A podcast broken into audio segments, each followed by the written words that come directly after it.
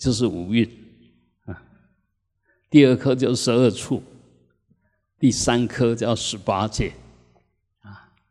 那五蕴啊，我们天天念心经都晓得，叫色受想行识。嗯，整个大般若经一开头就要我们去观五蕴。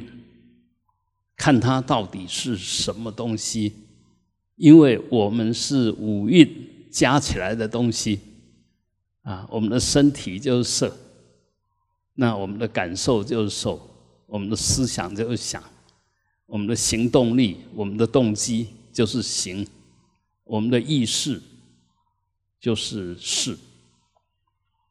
那这个身加心合起来变成我，变成我。我们所谓的“我”就是这个东西啊！你长得帅不帅啊？是代表你的色身长得庄严不庄严呐？你最近好吗？过得还好吗？那就你的感受好不好啊？有些人很有钱也很健康，但是他一天到晚不舒服的；有些人很穷，长得很丑，他天天喜滋滋的，嗯，那个笑容满面。所以，呃，这些都是不一定的，不是什么加什么会变成什么。长得帅不一定是好事，长得美更不是好事，啊，长得坏帅就会招蜂引蝶，拈花惹草；长得美呢，的几个弄下卡啊都要来塞，啊，就天天有人要打你的妄想。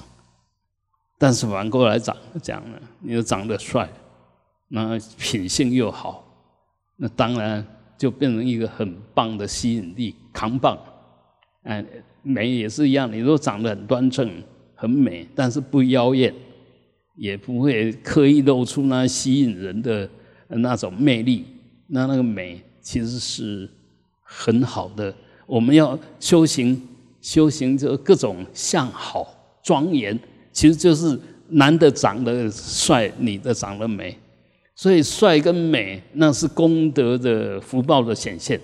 当然，我们常常就是，呃，好不容易修出了福报，但这些福报反而招来祸患，那就是很可惜。好不容易修出来的、累积来的这些福德，结果你把它用到坏的上面去，那你很有钱，哎，那福报大，那天天大鱼大肉吃，啊，然后又跑酒家啦，又反正就是都做那些没有意义的事，赌博啦、赛马啦，什么这些东西，啊，那就把福报变成让它损耗在这些恶业上，那就福报转成造恶的因缘。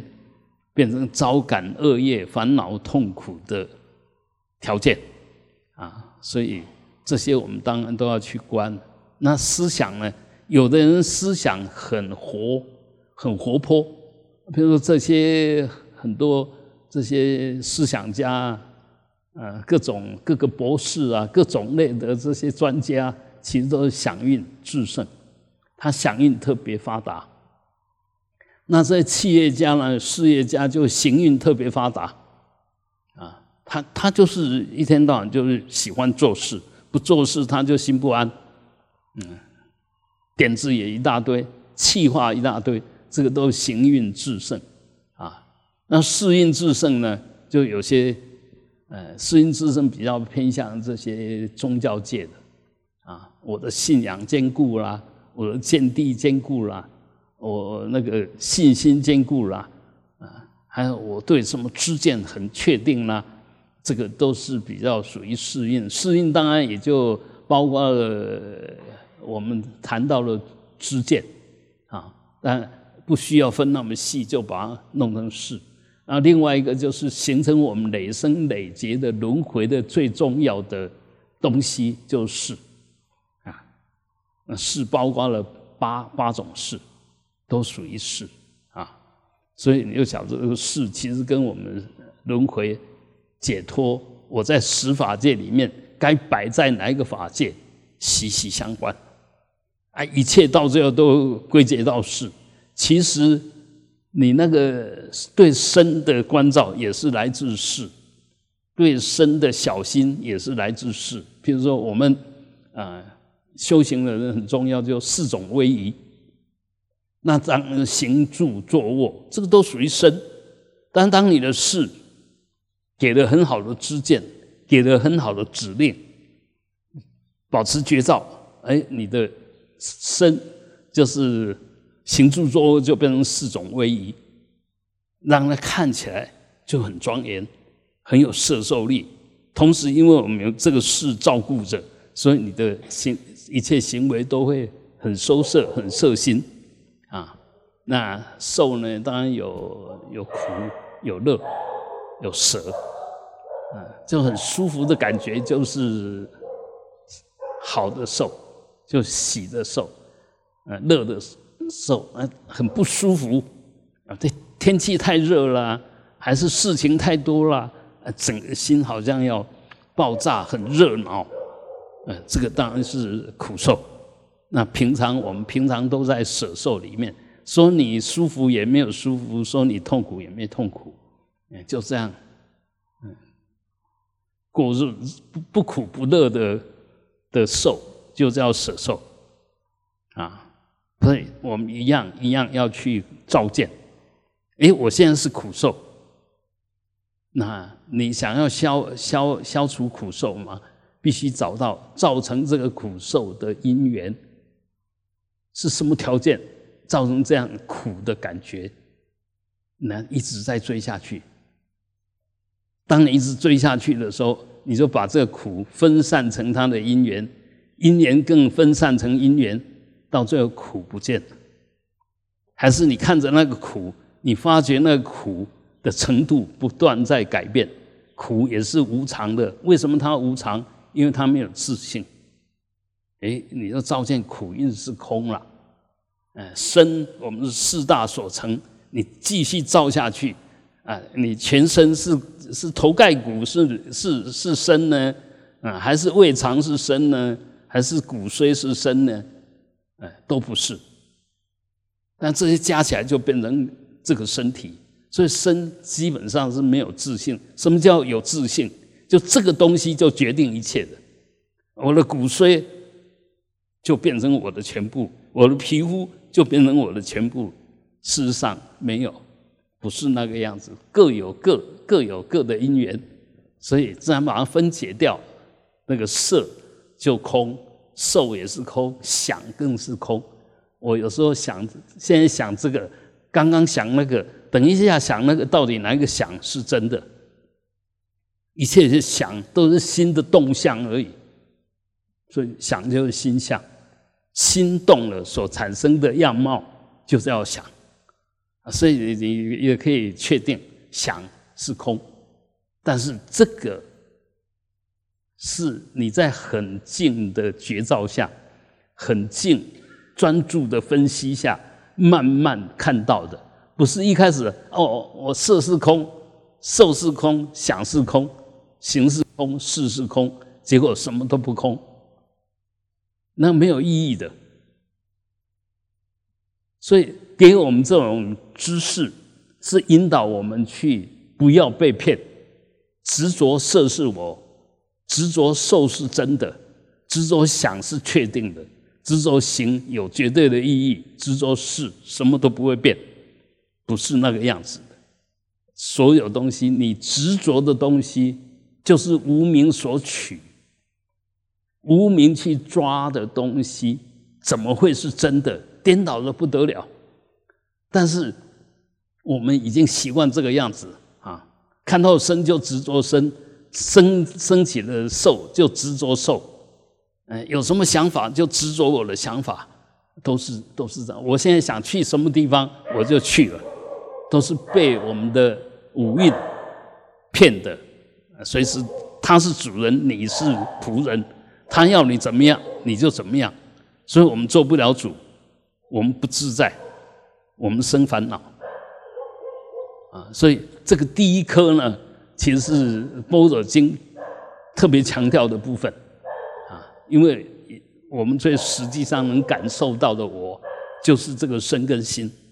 好，那第二颗呢？十二处，十二处就是内六根，外六尘，也可以说十二入，入什么？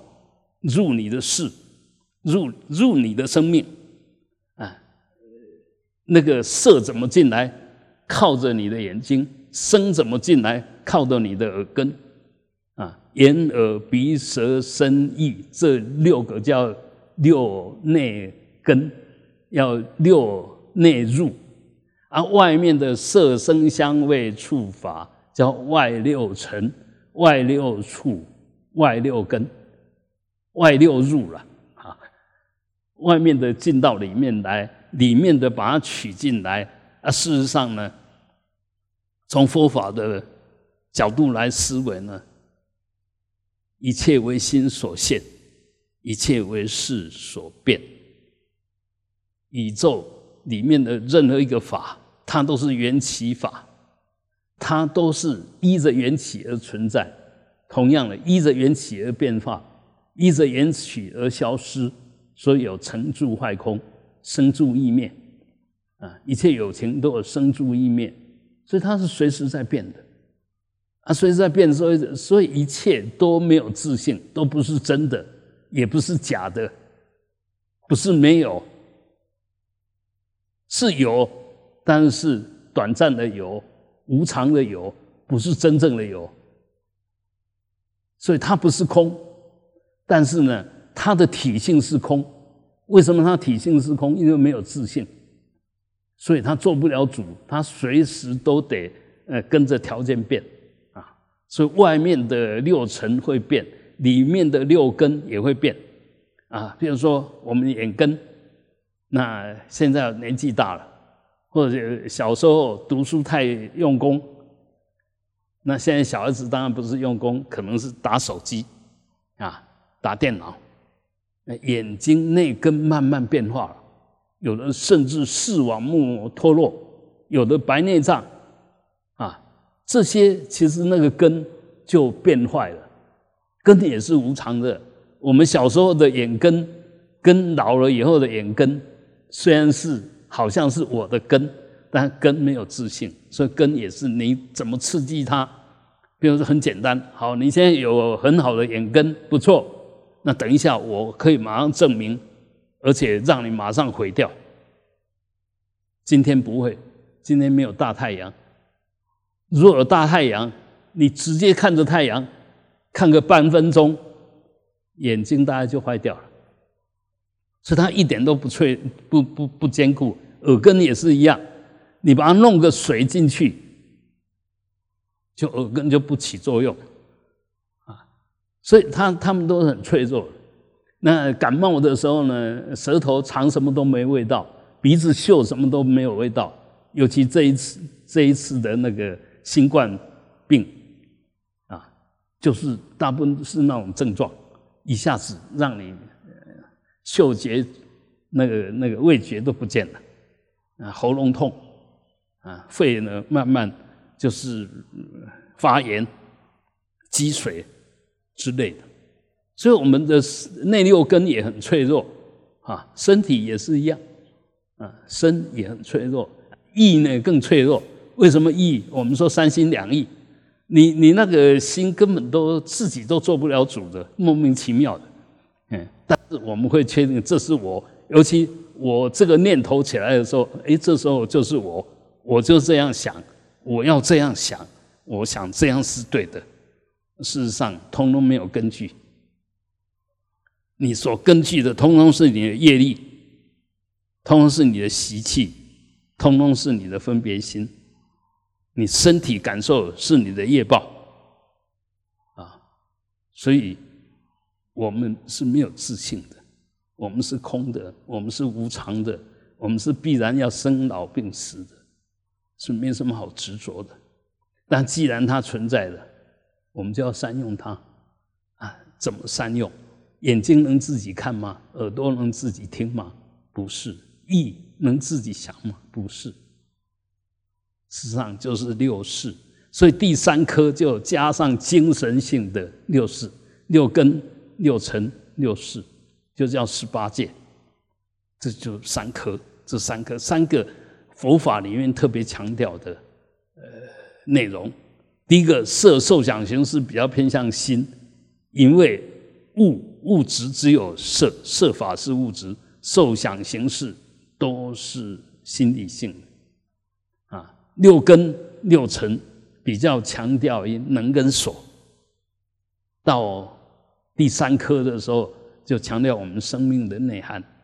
我们生命力就六根，然后去接触外面的六六尘，那升起六识来跟它呼应，啊，也可以反过来讲，因为升起六识推动你的根是去取你的尘，也可以反过来讲，因为外面的尘刺激你的根，所以让你升起意识。你从哪一个角度都可以说它。所以佛法绝对活泼，绝对圆满，绝对不是我我们看了哦，我好像懂了。事实上，你懂得很肤浅、很表面，而且很片面、很狭隘。真正要修行，是慢慢把这一层一层的剥开，一层一层的展展开，到最后展开到你的心到底是什么？你真正真正的你是什么？什么才是真正的你？真正的你是那个都没有被污染、被扰动、被覆盖的心，那真正的你啊，有一种说法叫赤裸裸、坦荡荡，一点遮障都没有，一点污染都没有，那才是你真正的本来面目。我们修行就是要找到我到底真正的是什么，然后往内探讨真正的我是什么，往外探讨。真正的法是什么？啊，什么是真正的法？不管你研究什么，就是所谓的法；不管你升起什么，就就是法啊，就是一种存在。啊，那这个存在它的实相到底是什么？啊，这样才能够真正的证悟啊。那我们现在都用信仰，信着抓着一个东西不放，啊，对着一个东西不断的做。啊，就好像磨石头想要变镜子一样，啊，是禅宗一个很重要公案啊。拿着砖在那边磨，问他要干什么？他说我要磨成镜子。磨磨砖可以成镜吗？古时候不行，现在行不行？现在行。为什么？什么叫镜子？镜子就是它的密度很均匀、很平滑，可以反射。你看现在那个大理石，都磨的几乎像镜子一样。你你只要把那毛细孔弄得够细，什么都可以当镜子。但自然的东西比较不容易，因为自然有它自然的性，譬如说木头。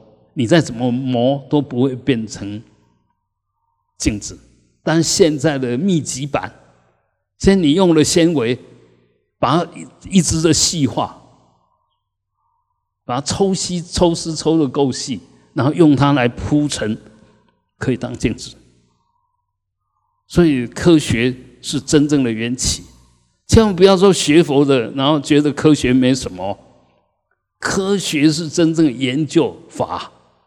研究一些存在，找到了它的真正的规则，所以有所谓物理呀，有所谓数学的，数学一切学学问之母，哲学之母，啊，那数学怎么跟哲学又有关系？一切，比比如我们说《易经》，就在讲数啊，数学就是数的学问啊，啊，那数是什么东西啊？那就。它可以展演的就相当大，啊，包括佛学也是数学，因为一切都因缘所生，聚集的这些数就生出了这个相。你减少了数，减少其中的 element 就因素，一个一个把它拿掉，拿掉，拿掉，到最后它就不见了，改变，改变，到最后就不是原来的样子。所以什么学问都是通的。你若真懂，什么学问都通；若不懂，即使你研究佛学也不会通，因为你的理解力、你的意识、你的先天是有障碍，自己把自己障起来，不是你的自信会障碍。我们说先天不是自信，过去过去的你啊，过去的你就已经从无名不断的累积了。所以这一世的你烦恼一大堆，这一世也累积很多很多烦恼，所以下一次下一次继续有很大的烦恼。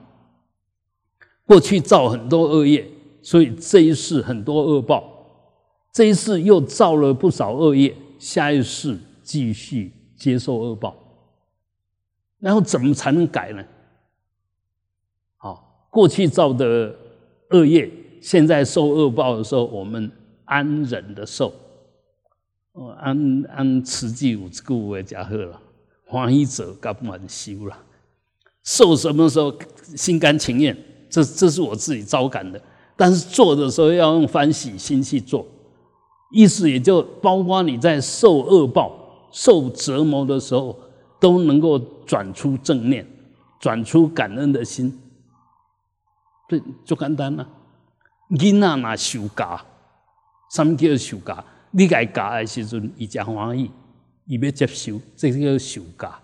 啊，若无受教呢？你安怎来教？伊拢反恐，伊根本都不会互你教。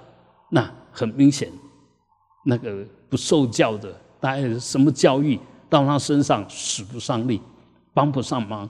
你只要够谦卑，够比较会自省，比较会自我检讨了，其实都很容易受教。可能在在。被处罚的当下，你心里还是不舒服的，但是过了那个，你马上会反省：为什么人家要处罚我？啊，我到底做错了什么？啊，我不应该做那些，所以我被处罚是应该的。啊，处罚完以后，人心安理得，因为我做错事已经接受处罚。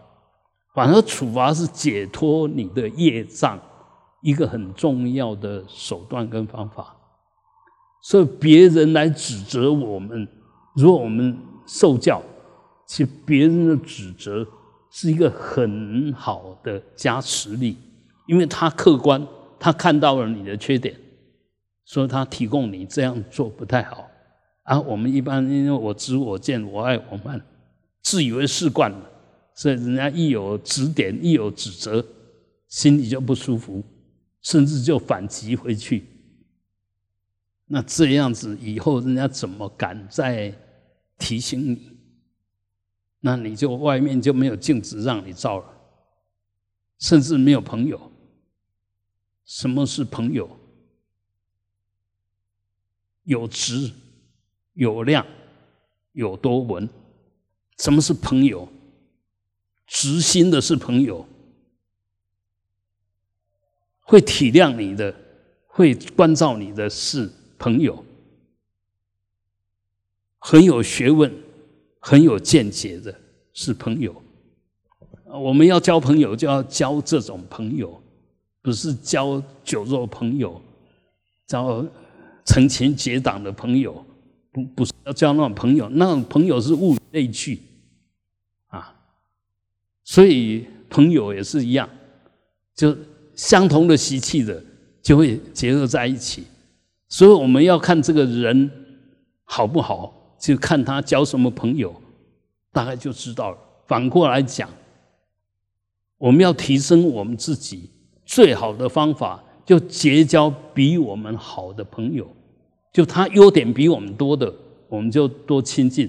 那这个在佛法里面叫亲近善知识，因为接近他可以学到很多有意义的事。可以提升自己身心的事，所以我们的生命是我们自己经营的，啊，我们怎么经营跟我们业力有关，但更跟我们的智慧、知见有关，对你的自我要求有关。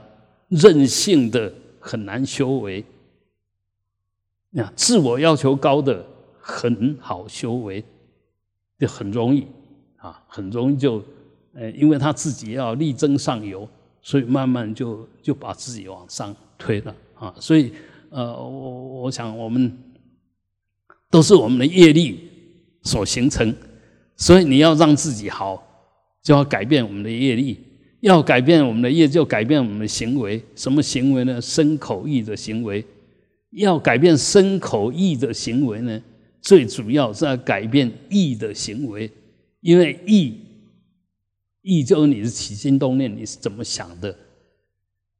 嘴巴会自己说话吗？嘴巴不会说话，是你教他这么说。它是工具，它它不能做主的，嘴巴不会。主动骂人，也不会主动赞叹人，他自己不会的，是后面那个意在推动他、引导他讲赞叹的话、讲喜悦的话、讲难听的话、讲搬弄是非的话，其实都是那个意。那行为也是一样，你的身体为什么会做出这种行为？是后面那个意在指导，你的心在指导。所以这三种行为里面，最重要的当然是意的行为，就是你的思想、你的见地。所以为什么要亲近善知识？为什么要学佛法？因为只有善知识可以帮我们提升，可以帮我们引导。只有佛法能够让我们的智慧般若不断的圆满，就越来越有智慧。当你有智慧的时候，就不会讲错话；当你有智慧的时候，就不会做错事。我们为什么会讲错话、做错事？基本上就没智慧。为什么没智慧？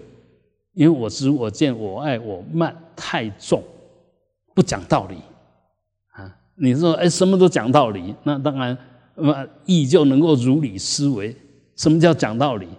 心依着理而而行，这叫如理。作意如理思维，就把你的思想弄成理性，弄成合理，弄成有道理，弄成到什么地方都不会去搞错。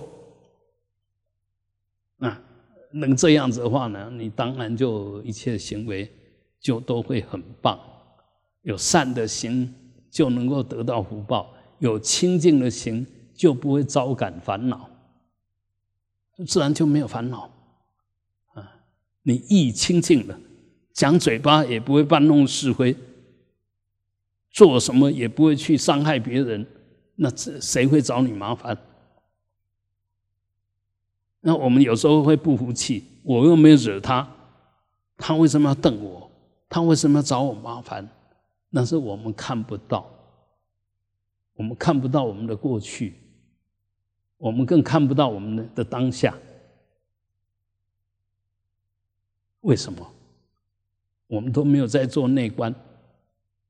心里面想，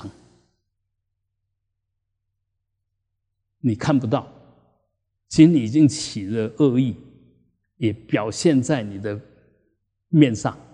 比如说，我们看到一个人不屑，我又没有招惹你，你没有招惹他吗？你产生了不屑的表情，已经在招惹他。你为什么产生不屑的表情？你心里面已经起了很多念头，看不起这个人，讨厌这个人，你还说你没有错？所以很多你要真正的看到自己的对还是错，要看到你的起心动念。请问我们什么时候看到我们起心动念了？都是看到了生出来的念头在那边绕半天，我们才发觉。哎，我刚刚想了什么？呃，起心动念就心一动，你马上看到了，那才叫看到起心动念，不是？哎，我刚刚想了什么，我又收回来了，那已经不是起心动念，那已经造了业了，那意的行为已经完成了，他已经从八世生出意的行为，又回到八世去了。那我我们呢？都还不晓得吧？所以修行不做内观，不修止，不修观，基本上是没办法真正修行的。没有办法真正修行，改变不了你的业力，改变不了业力，就改变不了不了你的业报。改变改变不了你的业报，就必然遭受轮回。尤其恶业多了，那就苦就多，甚至严重一点，就到三恶趣去了。这一生还可以当一个容易生气的人，下一辈子呢，就不一定还能当人哦，可能会变成一个看到人就叫的狗。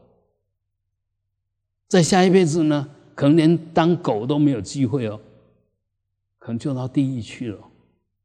我我现在讲的是可能啊，那个可能是谁形成的？但是我们的业力形成，我们的习气招感的，不是谁要你那个样子，不是谁能让你那个样子啊，不是。我们所有的业报都是自己做所招感，而自己做最主要是那个起心动念。所以为什么要学佛？现在一般的人呐，他再有修养、再有学问、再有成就，你说他会不会很在乎他的起心动念？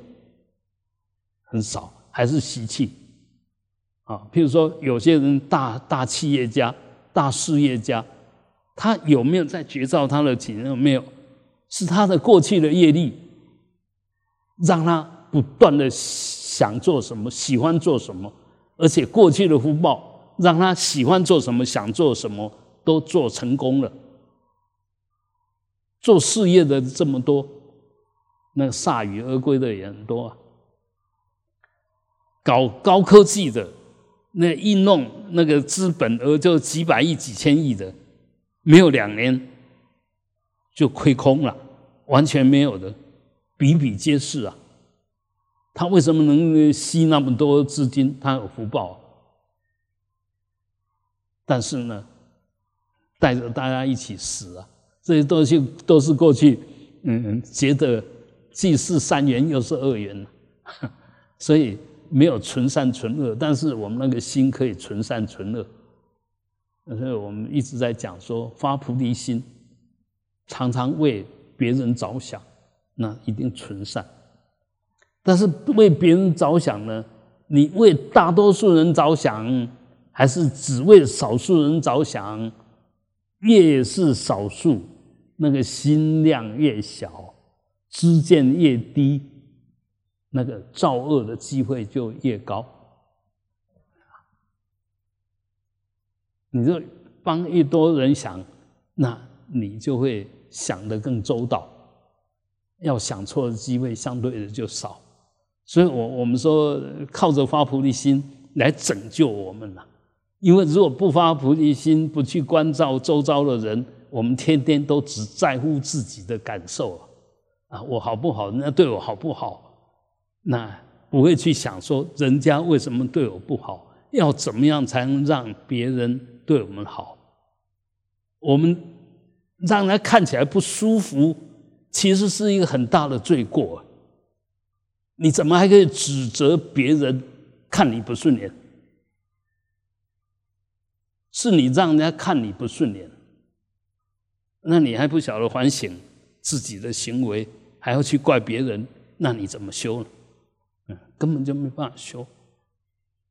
所以真正懂佛法，才能够解开一切的迷惑，才能改变我们的业力习气。所以大家。能有这个因缘，能发这个心，想走修行的路，那真的不是那么简单，是你累生累劫所累积的清净缘呐。我们当然也有恶恶恶业，也有善业，也有清净业啊。清净业就引导你走上菩提大道，善业就引导你走上福报之道，恶业就。引导你走向痛苦之道，那这三种我们都有，因为我们有佛性，依着佛性的时候就清净业，因为我们佛性，所以会关怀别人，依着关怀别人就是善业，因为有佛性，那那一念无名产生了我以后，我就有执着性，所以这一念执着性让我们造了恶业。那无名让我们造了恶业，我们有佛性，让我们有清净业；我们有佛性散发出来，让我们造善业。那那因为无名掌握了你，就造恶业。那你为什么会有无名？因为当下没有觉照，当下没有觉照，觉照变成什么样子？觉照变成我执我见，觉照变成能了，变成能对着所了，能所相应了，变成相对的世界了，那就变成本来一，就变成相对，变成轮回。是那很维系啊，是不是要处处小心呐？小心的不得了啊！我们一把这个心出了，觉照觉照力就分散了。你这个随时都保持很细心、很稳定，那觉照力自然就越稳定，自然就越强。止的好，观的强；止的弱，观就弱。定力弱，智慧就不高；定力越高，智慧就越强；智慧越强，定力又越高。哎，也就自己做得了主，该跟不该清清楚楚啊！因为你智慧很强，你判断很很准确，说不行就不行，那当然就定力了；说该做就做，当然也是定力了啊。好，那所以我想，我们呃。有缘在一起，有缘在古岩寺，好好的修，嗯，好好的修，谁都不能帮你修，只有自己修，是不要把不能修怪罪到别人身上，不能修是你的事，不是别人的事，千万不要怪别人，千万不要怪别人。你怪别人就方向错了，你要怪自己才是对的方向，检讨自己才是对的方向，检讨别人是错的方向，检讨的再好都错了。这个人坏人，你说他是坏人，错了。为什么他是坏人？他本来就坏人吗？他永远是坏人吗？不是吧？他本来也不是坏人，也不是好人，现在变成坏人是慢慢熏习来的。同样，这个人是好人，他本来就好人吗？他以后还是好人吗？也不是吧。如果是的话，就不会六道轮回了，就不会就不会六道轮回，天就永远是天嘛。那为什么他又又转下来？因为福报享尽了，又得下来。这地狱的众生受苦受尽的苦报受尽了，他那一份要求解脱的心，强烈的想提升自我心，又把自己拉上来了，啊！所以每一个人都在这里面绕，嗯，我们都在这里面绕，啊，问题是我们都在这里面绕，那是业力啊。当你提起绝招的时候，他就不绕。这句话不太容易懂。我现在很讨厌，当你提起节照的时候，讨厌不见了。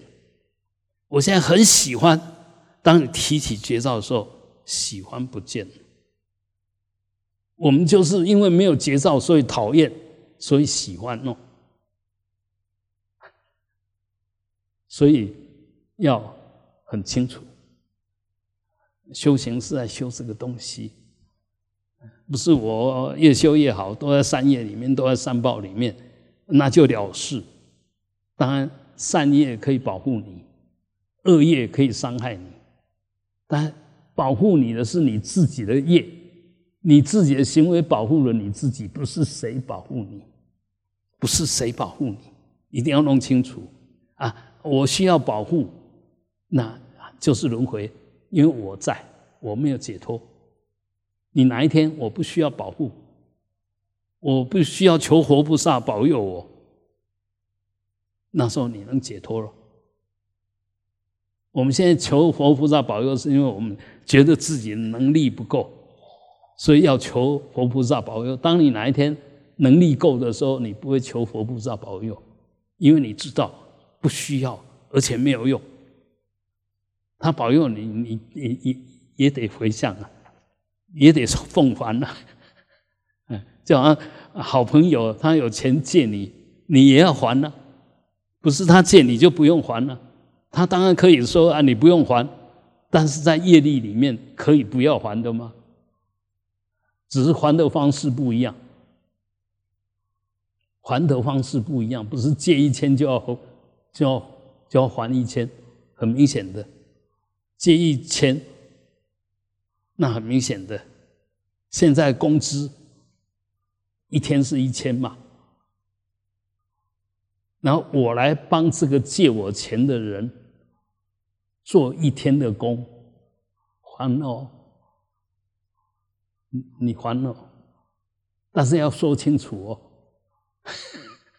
说清楚就是我还你一千，我欠你一千块，我今天来帮你做一天的工抵债，不然的话他没有这样想啊，他心里面还是说啊，要帮忙我，是你要帮忙我啊，你欠我一千块也是欠的啊。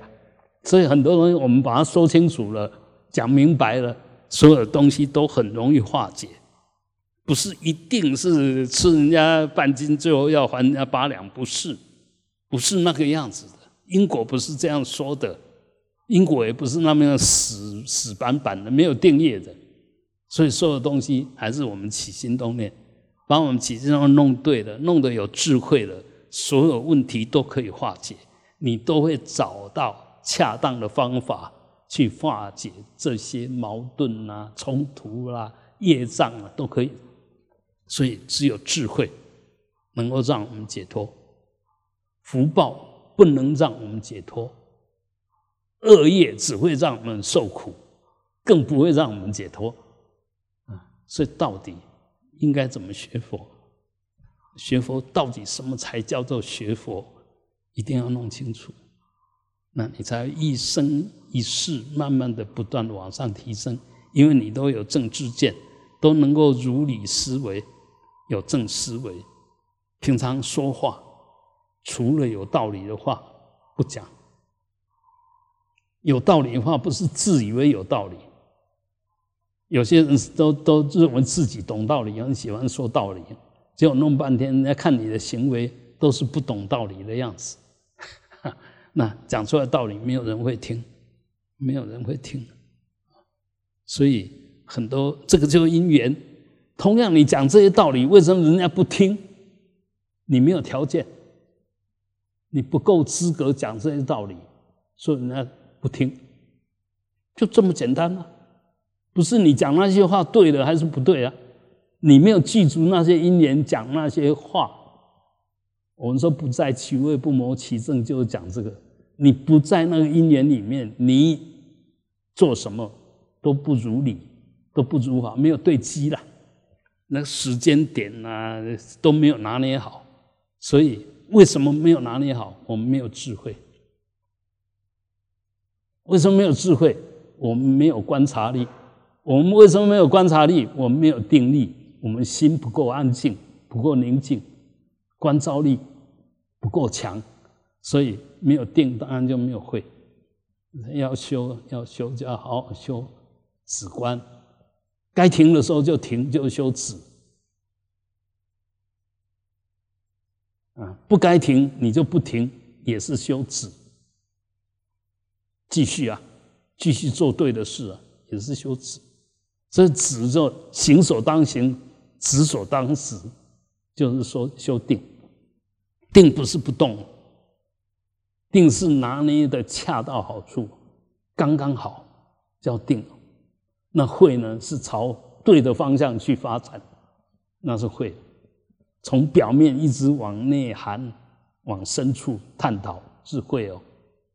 啊，只让我们选择了对的对象，观让我们对我们的对象深入的探讨。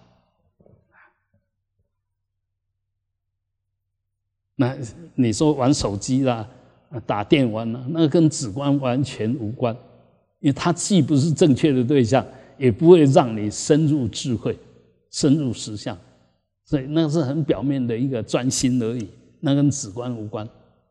止一定要跟法、跟跟跟真正的法有关才是止，不是专心就是止哦。必须专心在该专心的对象上，才叫做止哦。啊，这这差一点点，差很多。但是呢，反过来讲，你如果做什么事都不专心，你可能修止吗？不可能，不可能。那平常就要训练成能专心的能力，接着呢，去专心在该专心的对象上，这时候就开始修止了。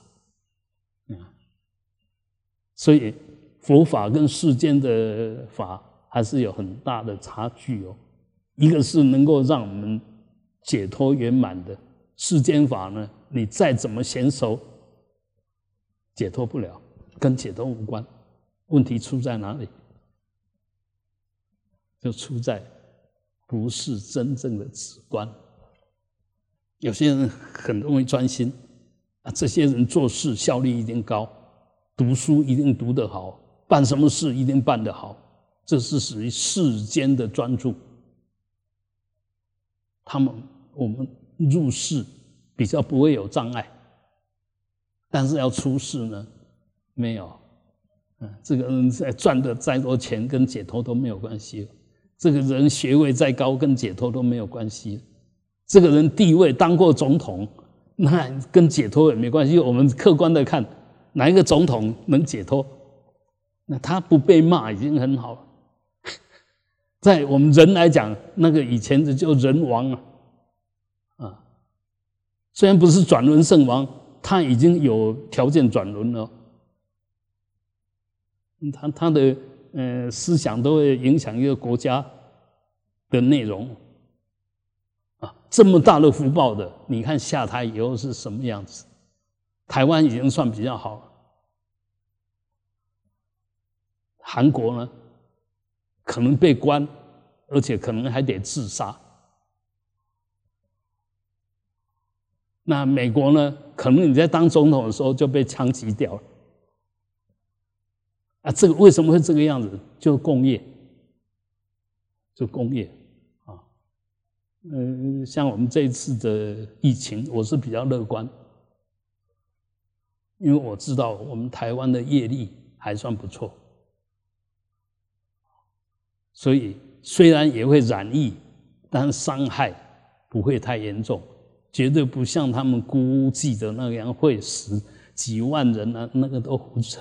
台湾的业力不会招感那样业报，你等着试试看，我说的比较准，还是这些专家说的比较准？因为我们是从业力的角度在思维。他们是用病理的角度在思维，呃，不太不太一样啊，所以很多东西不是要预言，我完全不会预言，但我的观察是觉得应该这个样子，因为我们台湾人每一个都太好，都很好，所以那些真的死难的，嗯，的业报不会太不会太强，大大家都是共业，都是善的。这些人会承担，譬如说一样的，我们医疗体系怎么形成的？就是我们这些尽义务的、该缴税就缴税的人，才让政府能够建立这么庞大的医疗体系。那再缩小一点，呃，我们每一个人都交健保费，那我们受到健保费的照顾也是理所当然。但事实上，你交的健保费是一点点而已，大部分还是这些大户啊，这这些交税交的多的人的奉献，所以我们要随时心存感恩。比方说，我已经缴了健保费，我去拿药去看医生，理所当然。我们从因果来讲，对不对？我们拿因果来讲，你交了六百块，你看一次病就六千块了。你你你有你有没有？你真的是已经对上了吗？